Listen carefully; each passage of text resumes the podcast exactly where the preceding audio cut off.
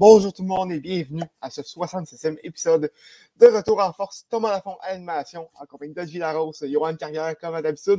Les gars, ça va bien? Oui, ça va, ça va. Euh, on, vient de commencer la grève générale illimitée pour les, pour les chargés de cours. Techniquement, ça commence demain. Ben, parce qu'on enregistre dimanche. Mhm. Ça va être le fun, ça. Oui, écoute, du gros fun en perspective. Grosse semaine de sport également. Euh, euh, dans la dernière semaine, euh, on a eu le tournoi des maîtres, euh, le retour du baseball, la Ligue des champions continue. Mais avant toute chose, comme à l'habitude, on a besoin de notre chronique F1. Johan, vas-y. C'est spécial, une course de Formule 1 à 1h du matin. Hein? C'est pas si pire que ça. Mais tu sais, ah, les Européens. Ça aurait pu être pire. Honnêtement, il y en a qui l'avaient pire. Là. À certains endroits en Europe et aux États-Unis, c'était à 2h, 3h du matin. Ça, là, on rentre dans les eaux où c'est justement, tu peux pas rester réveillé jusqu'à ce moment-là, mais il est encore trop tôt pour te lever et avoir une journée qui a de l'allure. C'est vraiment le pire. Mm fait que ouais, une heure du matin, ça pourrait être pire. Ceci dit, c'est vraiment désagréable pareil. Euh, ça a fait que moi, je n'ai pas écouté la course au complet. J'ai regardé le début, mais après ça, il fallait que j'aille me coucher. Euh, ce qui explique pourquoi il n'y a pas eu d'article euh, cette semaine sur le Grand Prix sur le site du Club École, parce que ben, vous comprendrez que j'ai priorisé le sommeil. On est en fin de session après tout.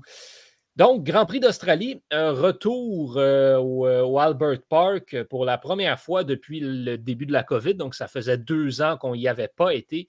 Euh, et là, on était de retour. Circuit généralement apprécié à la fois par les pilotes et par les partisans. C'est toujours une bonne course dans la saison, assez, assez tôt dans l'année. Euh, alors, euh, on, avait hâte vraiment d'y revenir. Et ben, Ferrari avait de très, très bons espoirs. Ça avait été très bien jusqu'ici pour Charles Leclerc, notamment, qui partait premier en raison de sa performance lors des qualifications où il avait pris la position de tête. Red Bull, bien sûr, était là. On surveille McLaren. McLaren qui, pour des raisons quelconques, notamment en raison de la piste, avait réussi à faire de quoi de pas pire. Donc, on se souvient au début, à la première course, McLaren avait été désastreux. On s'est dit, oups, peut-être que ça ira pas bien. Là, euh, Norris partait quatrième. Alors, on avait peut-être des chances d'avoir quelque chose d'intéressant lors de cette course-là. Mercedes aussi euh, s'était repris. Donc, on, avait un ordre un peu plus rétabli qui ressemblait un peu plus à celui de l'année dernière. Euh, donc, pour le début de cette course. C'était Leclerc Verstappen à l'avant. Encore une fois, on s'attendait à une belle bataille entre eux. Euh, pour Ferrari, donc, il y avait Leclerc, mais il y avait aussi Carlos Sainz qu'il ne faut pas oublier. Et pour Carlos Sainz, ça n'a vraiment pas bien été. Dès le début de la course, mauvais départ sur perd plein de positions. Et finalement, à un moment donné, fait un tête à queue, se retrouve dans le gravier et sa course est terminée après seulement quelques tours. Donc, ça, c'est des gros points qu'on perd euh, du côté de Ferrari. Et petite déception aussi pour Sainz qui, euh, on, le mentionne un petit peu plus dans les médias. C'est sûr que ça fait juste trois courses. Il est encore très tôt dans la saison. Mais Carlos Sainz, l'année passée, est arrivé en disant ben, je ne veux pas être le deuxième chez Ferrari. Je ne veux pas être derrière Leclerc. Là, puis l'année passée, les deux ont bien fait. Sainz a battu Leclerc au classement des pilotes par très peu, mais quand même. Là, cette année, par contre, c'est Leclerc qui a vraiment le dessus après trois courses. C'est rien d'alarmant, mais la pression va commencer éventuellement à s'installer euh, chez Carlos Sainz. Donc, il va peut-être falloir euh, qu'il se ressaisisse. Il l'a mentionné qu'il avait plus de difficultés avec la voiture cette année que l'année dernière. Euh, donc, ça va peut-être lui prendre un petit peu plus de temps. Ceci dit, on revient à la course. Et c'est Charles Leclerc contre Max Verstappen à l'avant. Il y a des voitures de sécurité qui euh, euh, ramènent, les deux pilotes côte à côte lorsque Leclerc réussit à, prendre une certaine avance. Mais au final, Charles Leclerc a été parfait dans cette fin de semaine-là. il a été intouchable durant cette course-là au grand complet. Il remporte donc une deuxième course cette saison déjà en trois. remporte le Grand Prix d'Australie et, complète surtout le Grand Chelem euh, de la Formule 1. Donc, position tête lors des qualifications, gagne la course, tour le plus rapide et a surtout mené tous les tours de la course. Donc, il a été en avance d'un bout à l'autre euh, du Grand Prix d'Australie. Donc, performance incroyable pour Charles Leclerc, donc qui remporte euh, les 26 points qui viennent avec la victoire et le tour le plus rapide. Pour Verstappen, il a fini où? Ben, c'est ça l'affaire. Il n'a pas fini. Parce que Red Bull a encore eu des problèmes techniques avec sa voiture. Il a dû s'arrêter euh, avec quelques tours à faire encore une fois et euh, ça fait qu'il ne marque aucun point.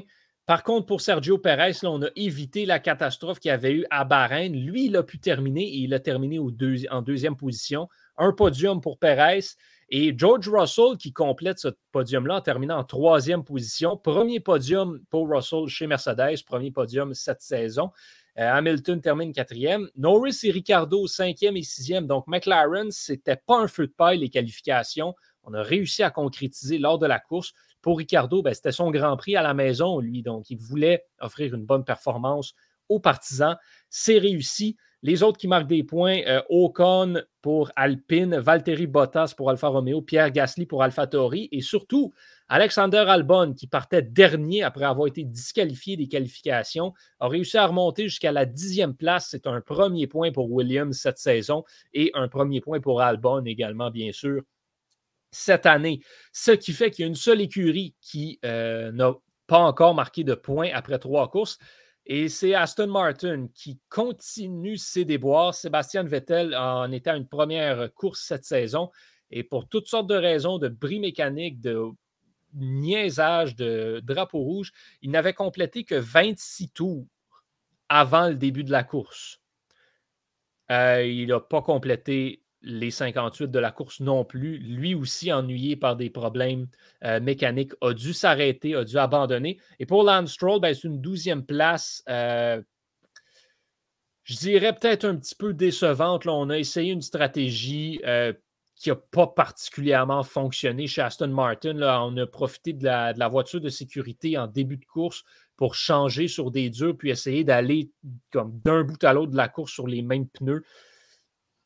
Euh, écoute, il n'a pas réussi à sortir euh, du fond de la grille. Euh, mais quand même, termine sur le tour du meneur. c'est quand même intéressant à souligner. Termine en avant des Haas, termine en avant des Williams, mais termine à seulement à quelques secondes des points. Donc, ça continue, là, cette petite déception pour Aston Martin mais on s'est rattrapé du côté de McLaren et euh, Mercedes. Au classement, donc, euh, qu'est-ce que ça donne après trois épreuves? Ben, on a Charles Leclerc, bien sûr, qui mène le classement des pilotes et c'est George Russell qui se retrouve maintenant deuxième. Alors, euh, devant son coéquipier Lewis Hamilton, mais surtout aussi devant Sainz qui est troisième, Perez quatrième. Donc, ça, c'en est un autre. Sergio Perez est devant Max Verstappen maintenant au classement des pilotes. Donc, c'est Leclerc, Russell, Sainz, Perez, Hamilton, Verstappen. Et ensuite, ben, on a le reste.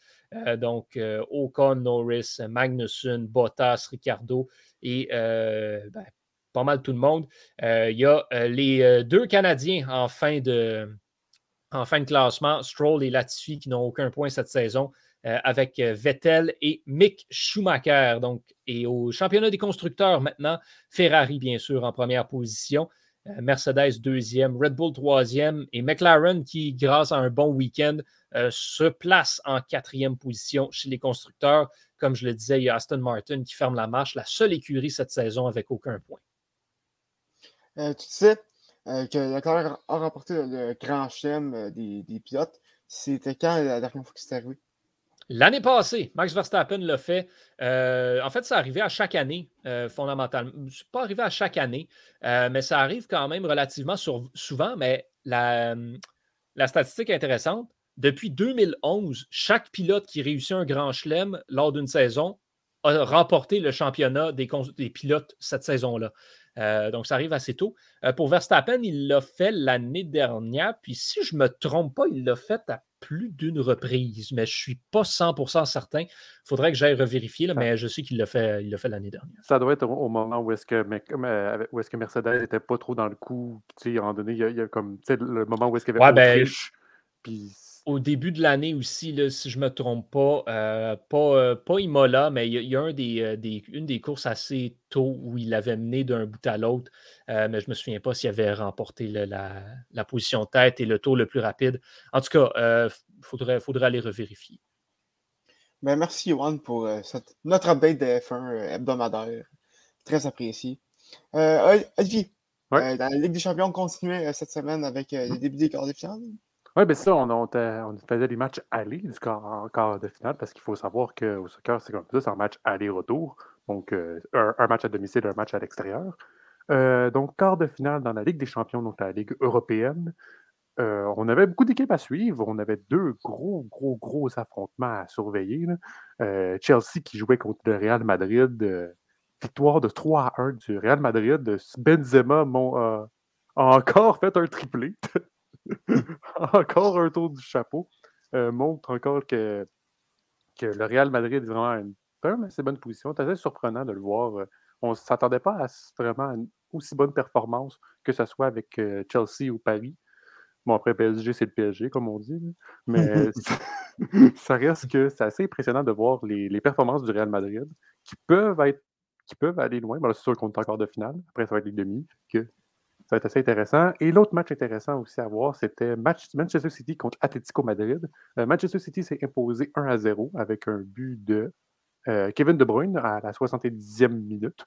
Un match, euh, donc, quand même 1-0, ça peut, ça peut tout jouer dans le match retour. C'est tellement juste mm-hmm. un but. Puis il faut savoir que la règle des buts à l'extérieur en Ligue des Champions ne compte plus. Ne compte plus, n'existe plus. Donc, elle peut être euh, ça, reste que maintenant, un but, là, ça, ça veut tellement rien dire. C'est comme, mmh comme même, un, match de hockey ou quoi que ce soit, un but, c'est tellement rien. Ça, veut, ça, ça, peut te faire perdre une rencontre, effectivement, mais ça peut te faire dégringoler puis ça peut te, te, mettre trop de confiance. Euh, autre match assez surprenant, euh, le Bayern de Munich jouait contre le Villarreal. Villarreal s'est imposé 1 à 0. Assez surprenant à voir. Euh, il sûr que, bon, Villarreal joue à domicile. On a joué un match de 90 minutes. c'est sûr que là, le match retour va être assez difficile pour Villarreal d'essayer de consolider une avance de 1-0 euh, parce que on va jouer au Bayern. Ça va être. Et là, je pense que les supporters et là, le 12e joueur pourrait bien évidemment euh, jouer la donne dans cette rencontre. Euh, ouais, puis euh, c'est marrant quand tu regardes euh, la performance du Bayern dans les huitièmes. Ouais, c'est ça. Le match aller aussi, ça avait été, ça avait été ça un, peu 1 à 1 face à, face à, Salzbourg, je me trompe pas. Donc, donc c'est une performance un peu décevante qui avait explosé en match retour. Ouais, c'est ça. que ça arrive encore. Tu sais, même, même je, je, regarde les statistiques, là, Villarreal a un tir cadré. Un tir cadré, un but. Hmm. Pas le meilleur match de Neuer. Non, mais c'est ça. Mais ça, aussi, on avait un retour d'Alfonso Davides euh, qui, avait joué son, toute, la toute première rencontre en Ligue des Champions. Euh, parce qu'à cause du. Il avait été blessé dû à des euh, problèmes post-COVID. Donc, c'était un premier retour pour lui. C'était assez intéressant à voir. Puis c'est sûr que dès que tu recommences, il ben, faut que tu repartes la machine, et, etc. Lui qui a joué un match assez correct. Sinon, dans l'autre rencontre, on avait Liverpool qui jouait contre Benfica. Euh, Liverpool s'était posé 3 à 1. Il euh, faut savoir que c'est. Donc, ça va être assez intéressant à voir qu'est-ce qu'ils vont donner au match retour. Euh, les matchs retour qui auront lieu mercredi et mardi, mercredi, excusez-moi. Donc, mardi, on aura le droit à Bayern contre Villarreal et Real Madrid contre Chelsea. Et mercredi, Atlético Madrid contre Manchester City et Liverpool contre Benfica. Ben, merci, ce sera à surveiller assurément. Euh, de mon côté. Ah, vas-y. Oui, instant. Euh, oui, parce que le, en fait, je veux juste revenir sur ce qu'on mentionnait plus tôt. Le, département de la recherche euh, nous a envoyé les, résultats. Et pour revenir à la Formule 1, le, dernier grand chelem, c'était Max Verstappen l'année dernière en Autriche. donc, comme, comme Olivier le mentionnait. Puis avant ça, c'était Lewis Hamilton en 2019 à Abu Dhabi. Et avant ça, il l'avait réussi trois fois en 2017, notamment au Canada. En même temps, Verstappen en Autriche, ça veut tout dire. Généralement, c'est assez fort Verstappen en Autriche. Ben, Red Bull en, Autriche, tout court. C'est le Red Bull Ring. Hein. c'est la vie. à la maison, qu'est-ce que tu veux? C'est- le mur là. orange. C'est là. comme, euh, magnifique. C'est comme un Monza avec Ferrari ou euh, Exact. peu importe. Ouais. De bon côté, c'était le retour du Baseball, le tant attendu, après un lockout et après un temps d'entraînement écourté. Le retour officiel du baseball est, arrivé jeudi et on surveillait beaucoup, euh, ben, beaucoup de choses en fait. Euh, notamment la, performance des recrues dans l'américaine. Euh, dans l'américaine, on, risque d'avoir trois, euh, recrues très intéressantes. Euh, du côté des Royals avec Bobby Witt Jr., euh, des Tigers avec Spencer Torkelson et euh, des euh, Mariners avec euh, Julio Rodriguez. Ces trois-là ont fait leur début en fin de semaine. Et après les avoir regardés, je peux dire que Bobby Witt Jr. va être un joueur très, très, très spécial. Dès son premier match, a, a, a- réussi son premier coup sûr dans les majeurs avec un, double qui a permis aux, Royals de prendre l'avance et, et remporter le match en- plus tard en 9e euh, face aux euh, Guardians, euh, j'allais dire les Indians, mais il faut se rappeler, c'est rendu les Guardians de Cleveland. Et ben, dans, dans son deuxième match, samedi, a sauvé le match en manche supplémentaire avec un superbe jeu défensif qui a permis aux Royals de sauver avec la victoire de 1 à 0. Euh, donc, vraiment bon début de carrière pour Bobby Wood Jr. Du côté de Rodriguez, a lui aussi euh, réussi son premier coup sûr dans les majeurs euh, hier, en fait, contre les Twins. Un double qui a permis euh, aux Mariners de créer l'égalité en, en 9e. Adam Frazier est venu marquer avec un double, est, venu marquer avec un double de la part de Tom Murphy plus tard dans la manche. Et des Mariners qui se sont sauvés avec la victoire de 4 à 3. Euh, les Mariners, petit, petit conseil d'amis, euh, vont être excellents. euh, vont, ça va être une équipe à surveiller euh, cette année. Euh, et euh, ça risque, peut- risque de, de briser leur, leur séquence de 20 ans sans se rendre aux séries. Donc, euh, Jinx pas. ben écoute, à date, c'est, à date, c'est bien parti. Ben oui, à date, c'est bien parti. Ils ont joué deux matchs. Ils ont joué deux matchs, puis il y a des heures au-dessus de 100 en saison. Il en Oui, reste mais- 160 à jouer. Ça va bien. Ok, mais quand tu regardes, quand tu regardes le line-up, puis quand tu regardes la division, Ben, rajoute pas des blessures aussi. Sais-tu? On disait ça des Mets l'année dernière. Parlant à On deux dit autres. ça des Yankees? Ah mais non, là, ça, des- ça, ça- ça, en fait, la différence, c'est qu'on ne dit pas que les Yankees vont être bons cette année, parce qu'ils ne le seront pas. Exactement. Ils décident, parce qu'ils décident de faire jouer Glaber aux deux. Mais ils l'ont pas fait en fin de semaine. Il faut, leur donner. Ils ont vu la raison en fin de semaine. Ils l'ont pas fait jouer. Euh, mais euh, pour revenir aux Mets, parlons d'eux autres. Parce qu'ils ont très bien commencé euh, leur saison.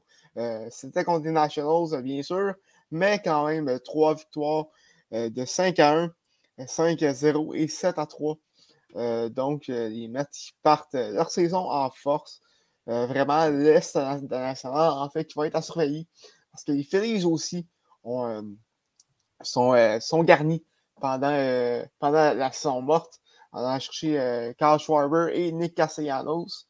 Donc, avec les Braves, qui, qui restent quand même une excellente équipe, malgré la perte de, de Freddie Freeman, cette division-là risque d'être très, très intéressante. Les euh, Phillies qui euh, ont la même euh, philosophie que les Panthers de la Floride au hockey pour la majorité, c'est-à-dire on va peut-être accorder beaucoup de points, mais on va en marquer plus que l'autre équipe. Il n'y a aucun joueur dans cette équipe-là qui est capable de jouer défensivement. C'est vraiment ridicule. Mais Ben, je veux revenir aussi- oui, puis il est tellement loin de la plate que ça n'a pas tant d'impact. Mais on parle des Mets et des Nationals. Moi, ce que j'aime, c'est qu'on voit le contraste entre la saison régulière et le camp d'entraînement parce que les Mets sont battus, là, sont 3 en 3 contre les Nationals pour commencer la saison. Et lors du dernier match du camp d'entraînement, quelques jours avant l'Opening Day, les Mets avaient joué contre les Nationals en camp d'entraînement et avaient perdu 14-0. Alors, ça vous montre à quel point il faut prendre le spring training avec un grain de sel. Euh, ben, je dirais même deux, en fait. Ah oui, Euh, effectivement. Et en terminant, les Blue Jays qui ont commencé leur saison avec une série de trois matchs face aux Rangers Texas. C'était le retour de Marcus Samion à Toronto. et en fait, ben, et ses débuts avec les Rangers également. Et ben, les Rangers ont bien commencé leur saison. Ils menaient 7-0 après la quatrième manche. mais les Blue Jays, hein, on, a dit que l'année passée, c'était la bande-annonce, maintenant c'est le film. Mais le film commence très bien avec une remontée spectaculaire et une victoire de 10 à 8 vendredi. Il faut dire que les, Blue Jays qui ont, remonté en, quatrième et entre, la quatrième et la sixième manche avec, avec 8 points dans, ces manches-là pour, pour remonter, en fait. Et circuit de Oscar Hernandez en sixième qui a, qui, a scellé la remontée. les, les Rangers qui ont répliqué en, septième, mais les Blue Jays qui ont marqué dans tous les manches pour le restant du match. Victoire de 10, à 8 en ouverture. Et euh, le lendemain, une autre victoire de 4 à 3. C'était la première sortie euh, de euh, Kevin Gosman qui a bien fait 3 points accordés en 5 manches de travail samedi. Donc, les Blue Jays commencent très bien leur saison. il est encore beaucoup trop tôt pour s'avancer sur tes prédictions. Je, un peu. Mais ça commence très bien la, saison de la, saison de balle 2022 un qui a mal commencé sa saison, par contre, euh, et ça, c'est peut-être une de mes statistiques préférées du Opening Day de cette saison. L'année dernière, Corbin Burns, le lanceur des Brewers de Milwaukee, a établi un record de la MLB en euh, retirant 58 frappeurs sur des prises avant de donner un but sur balle lors de la saison. Cette année, premier frappeur qu'il affronte, but sur balle. Yes, sir, mon Corbin! les Brewers qui n'ont pas très bien commencé leur saison. Trois euh, défaites. Non, vraiment pas. Trois défaites contre les Cubs en plus. Euh, donc, euh, deux, en fait. À, part si tu vois dans le temps puis tu garantis qu'ils vont perdre aujourd'hui, mais. Ce serait quand même assez drôle.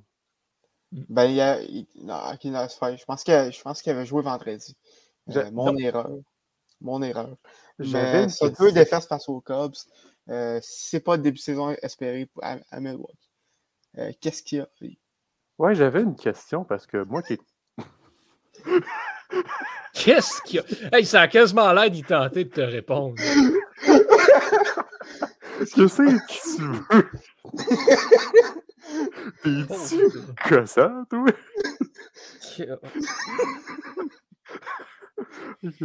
euh... J'avais, on a l'air au primaire, là. Alors, la question, quelle était-elle? Oui, oui euh, moi qui ne s'y connais pas beaucoup en baseball, je viens de voir, j'ai vu ça se passer cette semaine, qu'il y a trois joueurs qui ont été pris pour dopage, puis ont été suspendus pendant 80 matchs, qui est mmh. comme quasiment l'équivalent de la moitié de la saison. Genre, sais-tu parce qu'ils ont été les règles sont plus serrées? C'est-tu parce que 80 matchs, c'est-tu beaucoup? C'est-tu assez?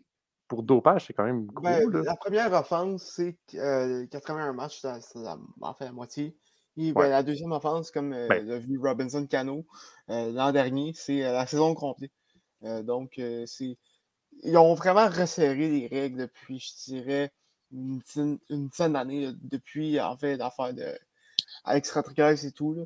Donc, c'est vraiment rendu plus sévère les règles de dopage j'avais une seconde question qui avait un peu pas rapport, mais c'est normal de voir des games de baseball? On, prend un exemple de la game de dimanche. Euh, Red Sox contre Yankees qui commence à 19h08. Oui. Ouais. Ouais, c'est toujours ça. Ça va commencer à comme 5h03. C'est. Pourquoi? Ainsi va la vie. C'est très précis le baseball. Oui, exact. C'est Mais c'est parce que ça, ne commence jamais vraiment à l'heure fixe. Là, fait.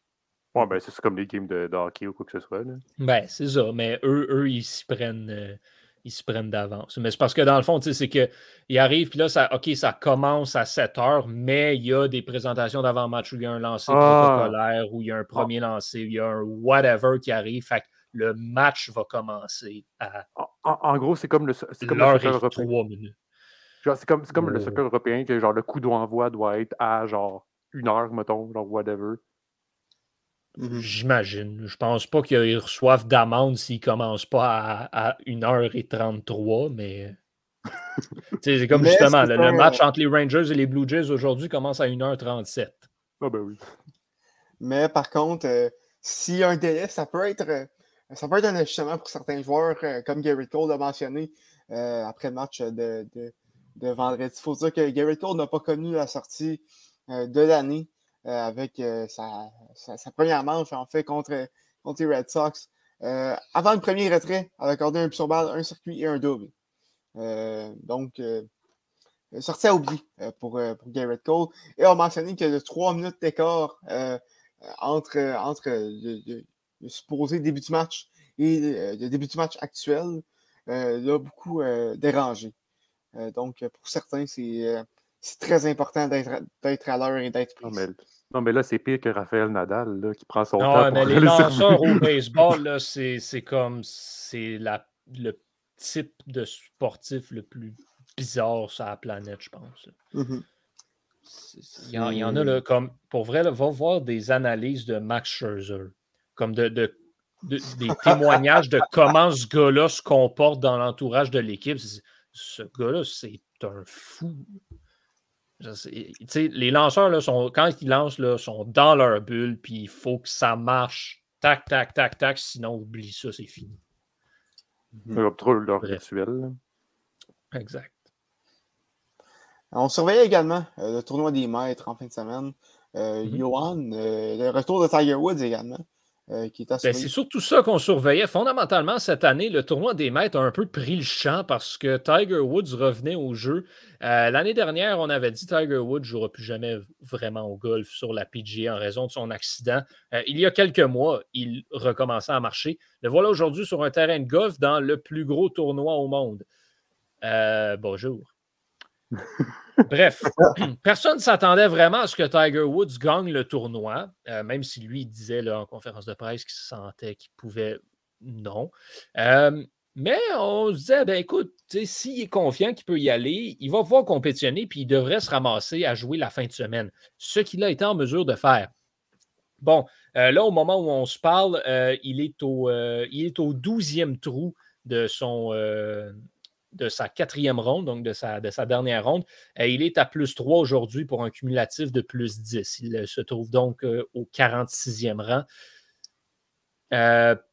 deux premières rondes correctes pour Woods. Les deux rondes de la fin de semaine, on peut les oublier, mais rendu au point où il est, le simple fait de prendre part à la compétition, c'est un exploit en soi. Donc, euh, chapeau à Tiger Woods vraiment qui a euh, défié toutes les attentes et a été de retour cette fin de semaine euh, au tournoi des maîtres, mais ne sera jamais vraiment proche de, l'emporter. Au sommet du classement, qui on retrouve donc? Eh bien, on retrouve Scotty Scheffler, qui lui est l'actuel numéro un mondial sur la PGA connaît un tournoi sans faille jusqu'ici, à peu de choses près, euh, se trouve à moins 9. Lui, sa, quatrième ronde n'est pas encore commencée. il la commence plus tard, euh, évidemment, euh, avec celui qui le, qui le, suit au deuxième rang, Cameron Smith, l'Australien, qui lui est à moins 6. Donc, c'est pas joué encore. Ça devrait se jouer entre les deux, à moins si Scheffler et Smith connaissent une quatrième ronde absolument désastreuse. Scheffler qui a été un peu plus chancelant hier, euh, samedi, mais euh, de façon générale, a été intouchable en deuxième ronde particulièrement. Euh, cumulatif de moins 9, comme je le disais, devrait réussir à améliorer ça. on peut probablement s'attendre à avoir un moins 12, moins 13 peut-être aujourd'hui, avec des conditions un peu plus clémentes que hier. Cameron Smith, qui lui va essayer de devenir le cinquième joueur de l'histoire à remporter le championnat des joueurs et un tournoi majeur de la PGA dans la même année. Le deuxième seulement à remporter le championnat des joueurs et le tournoi des maîtres. Ce serait quand même intéressant de voir cela. Euh, donc, lui, il se trouve à moins 6 à trois coups de la tête. Comme je le dis, euh, c'est faisable, mais il faudrait que lui joue comme moins 6. Fait si Scheffler connaît une ronde ne serait-ce que correct. dans le reste, ben, on a eu d'autres belles performances. Augusta, ce n'est pas le.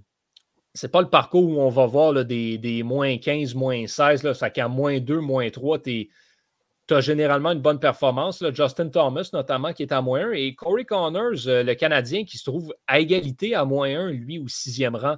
Donc, belle performance pour le Canadien dans cette compétition. Euh, sinon, dans les autres noms euh, qu'on pourrait peut-être reconnaître un peu, qu'on a mentionné par le passé, euh, Colin Morikawa et Dustin Johnson et Rory McIlroy sont à, égalité au neuvième rang à plus 1.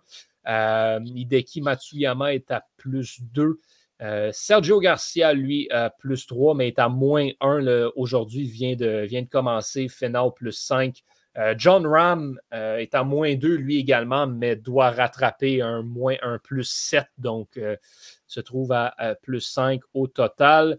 le bon vieux Boba Watson qui continue de jouer, mais lui se trouve à plus 9, est un peu perdu. Et finalement, notre préféré à tous, Bryson DeChambeau, qui n'a pas fait la ronde de la fin de semaine.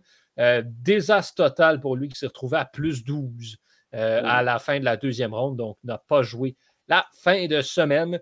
Donc, euh, voilà où on en est. Scotty Scheffler qui euh, donne une clinique de golf cette fin de semaine jusqu'ici devrait se sauver avec le veston vert.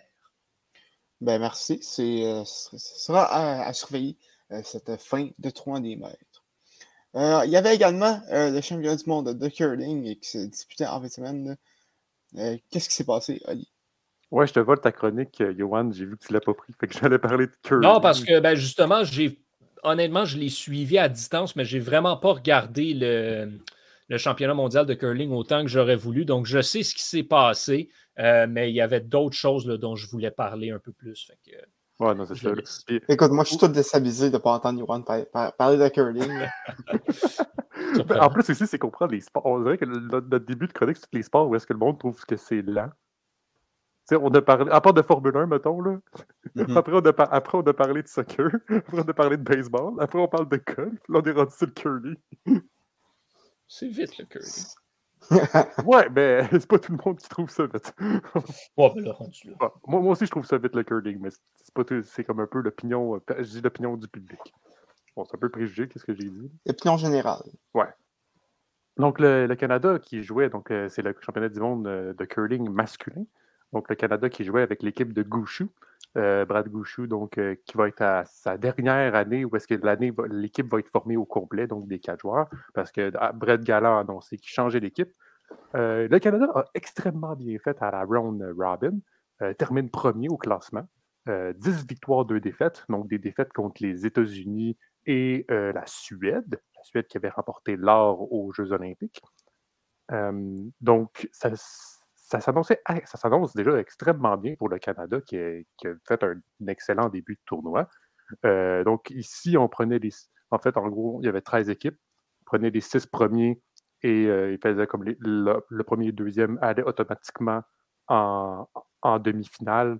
Et le, le 4, donc le 3 joue contre le 6, le 4 joue contre le 5. Pour comme une, ronde de qualification. Euh, les États-Unis pas, donc, la ronde de qualification avait donné les États-Unis contre euh, l'Écosse. non, c'est pas ça. Ça, oui. États-Unis contre l'Écosse, oui.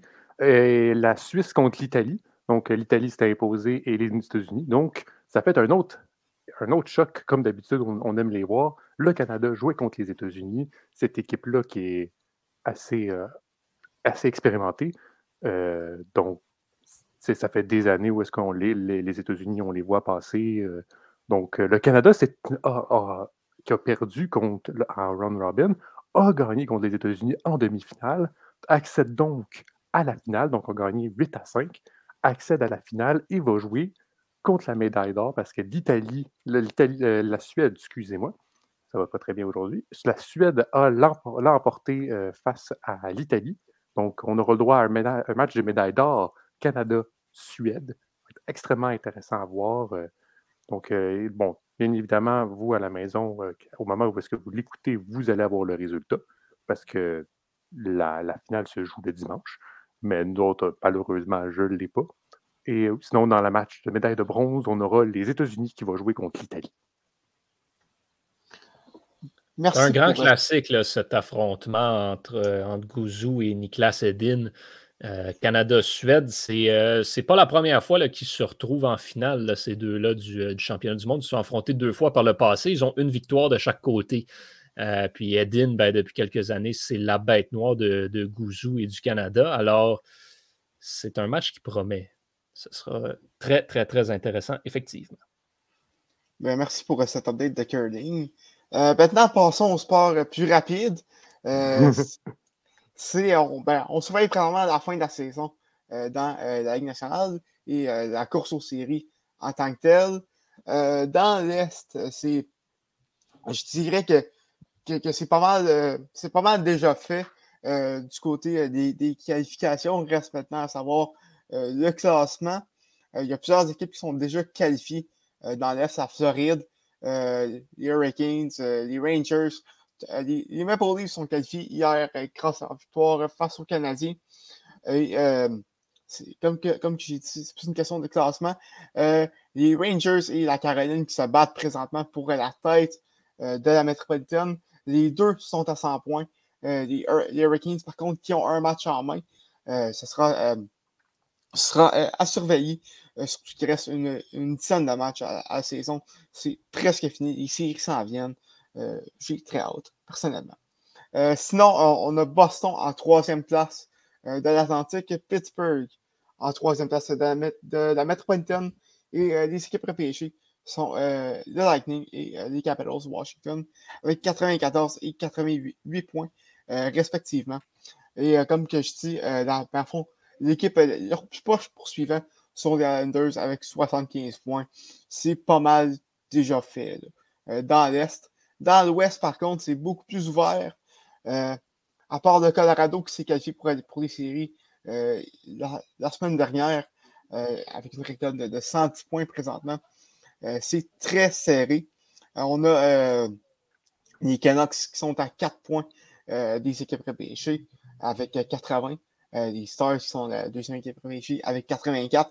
Et Vegas qui sont à, qui sont par contre, euh, les Stars qui ont deux matchs en main euh, et sont, sont à deux points euh, des Kings de Los Angeles et la troisième place de leur division. donc, ce sera une course, dirais, qui va se jouer jusqu'à toute fin dans l'Ouest. En central, Saint-Louis est au deuxième rang avec 94 points et Minnesota suit de tout près avec 92 et deux matchs en main. Euh, dans la Pacifique, euh, Calgary euh, est, au premier, est au premier rang avec 97 points. Les Orders qui suivent avec 90 points. Et les Kings, comme j'ai dit, à 86 points. Nashville et Dallas complètent les équipes repêchées avec 86 et 84 points respectivement. D'ici la, fin du mois, on risque d'avoir un portrait un plus global, plus global des séries qui va se dessiner en fait cette semaine. Mais dans l'Ouest, tout reste à jouer. Euh, donc, euh, euh, pour, pour continuer sur les sports, les sports de glace. j'avais, j'avais un point à ajouter, ah, excuse-moi. vas-y, vas-y. non, ça va, j'avais quoi dans l'œil. J'avais un point à, ajouter. Sincèrement, depuis quand on pense que Boston va peut-être finir troisième dans l'Atlantique, puis même Toronto deuxième dans l'Atlantique, ça reste que Tampa Bay a comme eu une mauvaise semaine. Bon, là, bien évidemment, ils peuvent rattraper, puis etc. Là, c'est pas fini. la saison est, C'est très serré. C'est très serré, là, mais en Toronto, qu'est-ce qui est mieux pour Toronto? Jouer contre Boston ou jouer contre Tampa Bay? C'est ça qui est. Ouais, jouer contre Boston, c'est sûr. C'est ça, ben, ça, juste assez Il n'y a personne qui veut jouer contre Tampa Bay, oublie ça. Fait. tu joues contre n'importe qui sauf eux. Non, mais ça, ça, reste que ça va être assez intéressant à voir parce que en ce moment même, genre, c'est quand même assez drôle de voir Tampa Bay en quatrième d'as en ce moment. Là. Ouais, mais ils sont à seulement un point de Boston. Donc ouais, effectivement. C'est juste une question. En fait, c'est la, la victoire en prolongation de Boston contre Tampa Bay vendredi qui a, euh, qui, a ça, qui fait la différence. Ouais, il reste encore 10, rencontres, là, fait que ça, ça peut encore jouer. Euh, le classement peut encore euh, dégringoler, si je peux dire ça entre guillemets. Mais genre, sincèrement, ça va être intéressant de voir aussi dans l'Est cette bataille-là entre Boston, Tampa Bay, puis même Toronto, si je peux rajouter. Là. Puis même, comme, comme tu disais tantôt, la, bataille entre Caroline et Rangers, euh, qui va l'emporter. Toronto, par contre, il semble s'être dégagé un peu. Ils sont à 100 points. Je suis d'accord. Mais c'est sûr qu'ils restent dans cette course à 3. donc, dans l'Atlantique, il, y a ça à surveiller.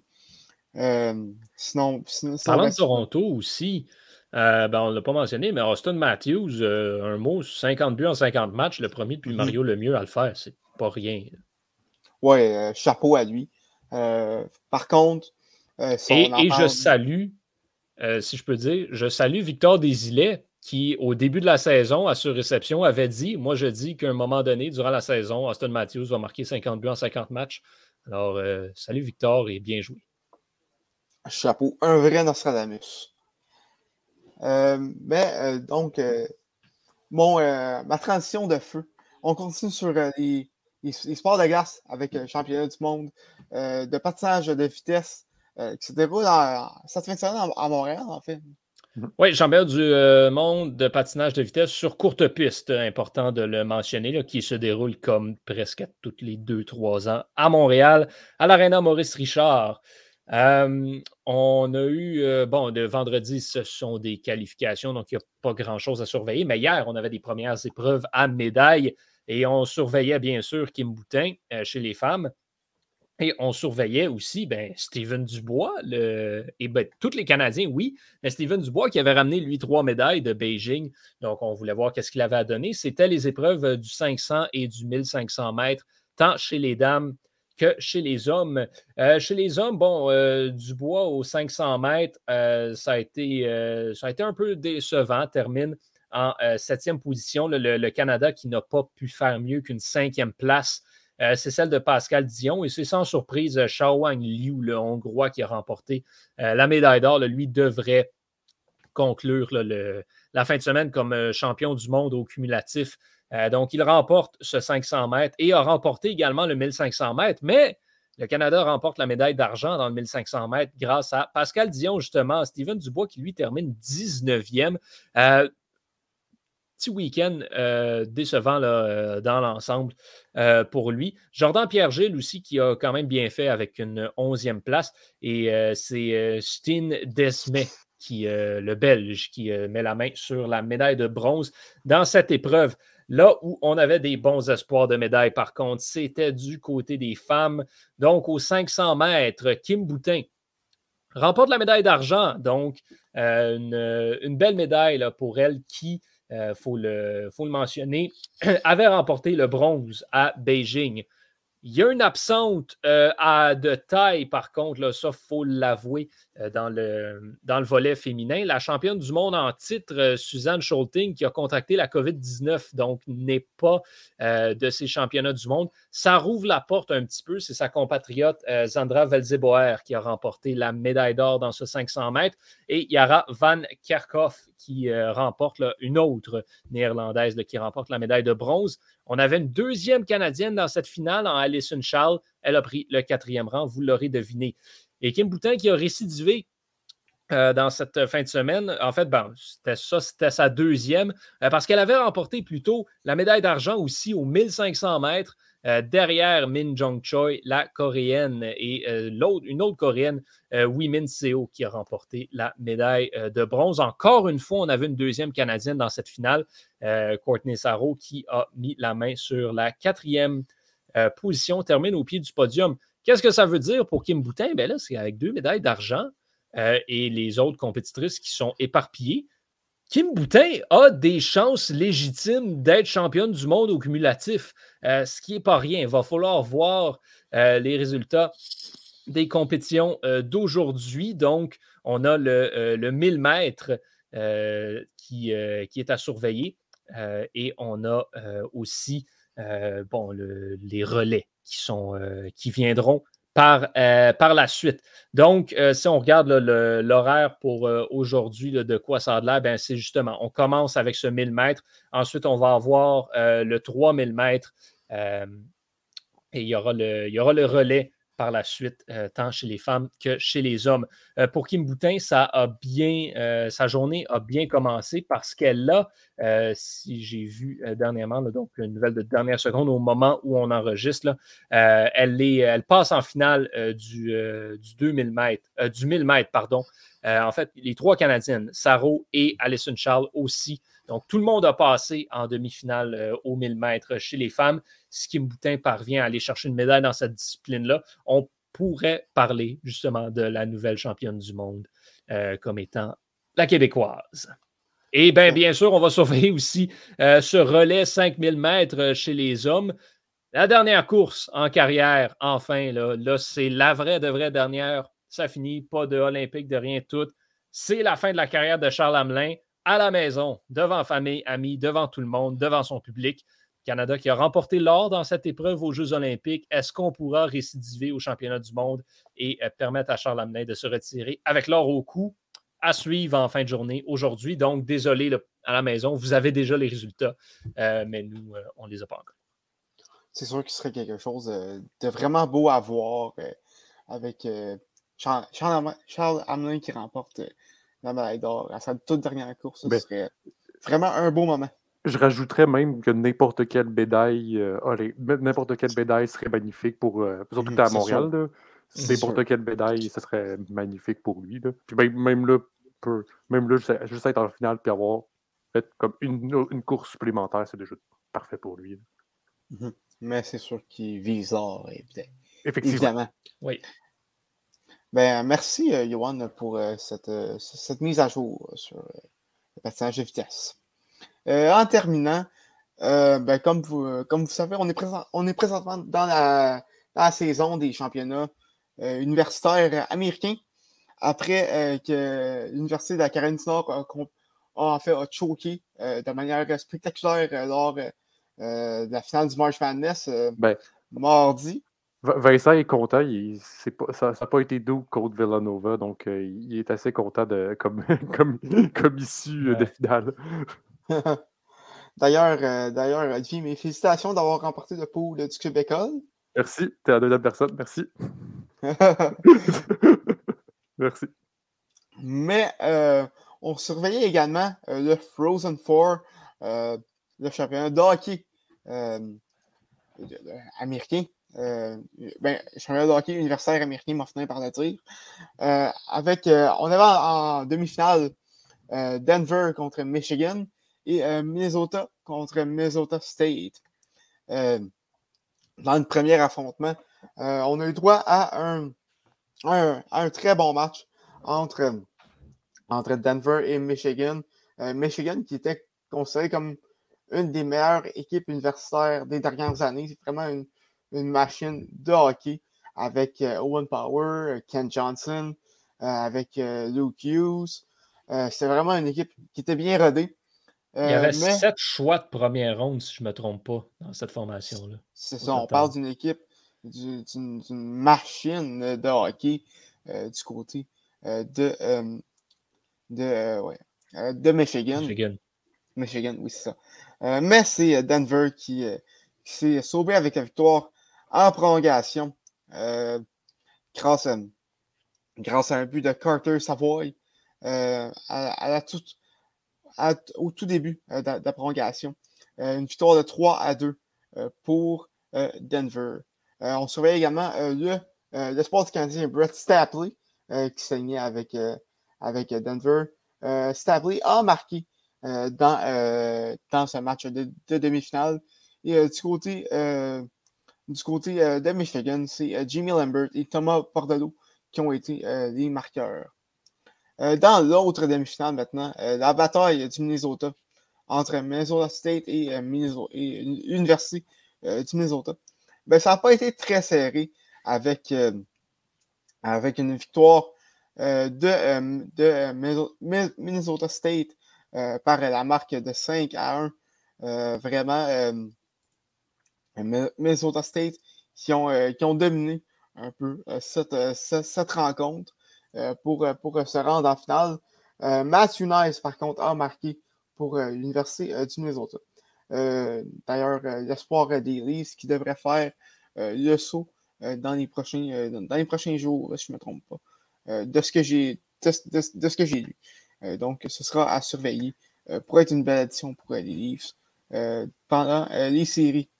Et la grande finale qui se, déroulait hier, ben ça n'a pas tant été serré. Une victoire de 5 à 1, ce coup-ci du côté de Denver qui devient champion national en battant Minnesota State. et ça a été vraiment une, domination de Denver en, troisième période.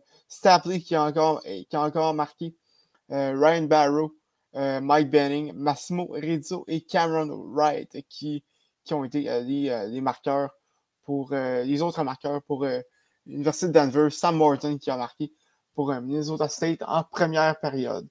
Euh, donc, euh, euh, l'Université de Denver qui est devenu champion national du côté de la NCAA. donc, c'est ce qui complète un peu cette chronique de, de, Frozen Four et aussi cet épisode de Retour en force, épisode un peu plus court qu'à l'habitude. Olivier, Johan, merci beaucoup d'avoir été là cette semaine. Ben, merci à toi. Ben, merci à toi. On se reparle la semaine prochaine pour une autre euh, grosse, grosse semaine très chargée euh, dans le merveilleux monde du sport. En mon nom personnel, Thomas Lafont, et au nom de toute l'équipe du Club École, on vous souhaite une très belle semaine de sport.